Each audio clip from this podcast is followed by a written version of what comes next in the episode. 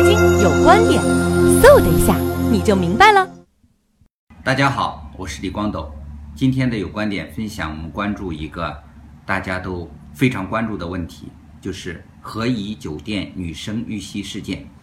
这件事儿啊，说起来非常简单，就是一个女生在住酒店的时候被人拼命的拉扯，然后呢，啊，酒店里头呢居然没有人帮她，而且呢，报警之后出警也非常的缓慢。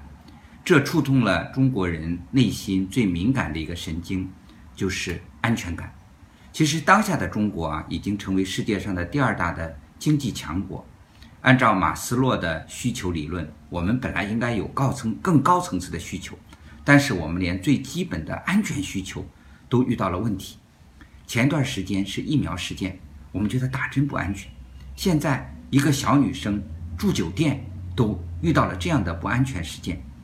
那么接下来呢？我相信这个小女生有可能被人肉，说她为什么深更半夜一个人出没酒店，甚至各种各样的谣言都会出来。但是呢，我想提醒大家的是，不管这位女生她是什么样的人，她都任何人无权用这种方式对她。那可能也有说说了，这里头可能是不是有灰色的利益链条？那么这个拉拽他的人是不是黑社会收保护费的？那么啊，这个女生是不是被别人误以为是闯入了别人的地盘？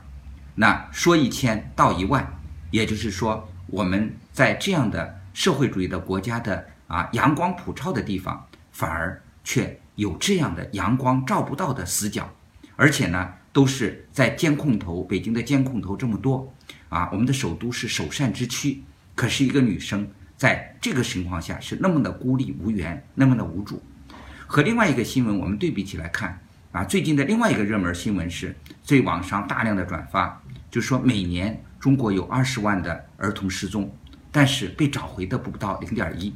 有人就拍了一个视频，假装在大庭广众之下，去啊这个劫抢劫啊这个儿童。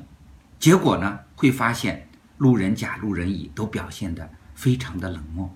我们不是号称有世界上最强大的信息组织、大数据组织啊？朝阳区群众吗？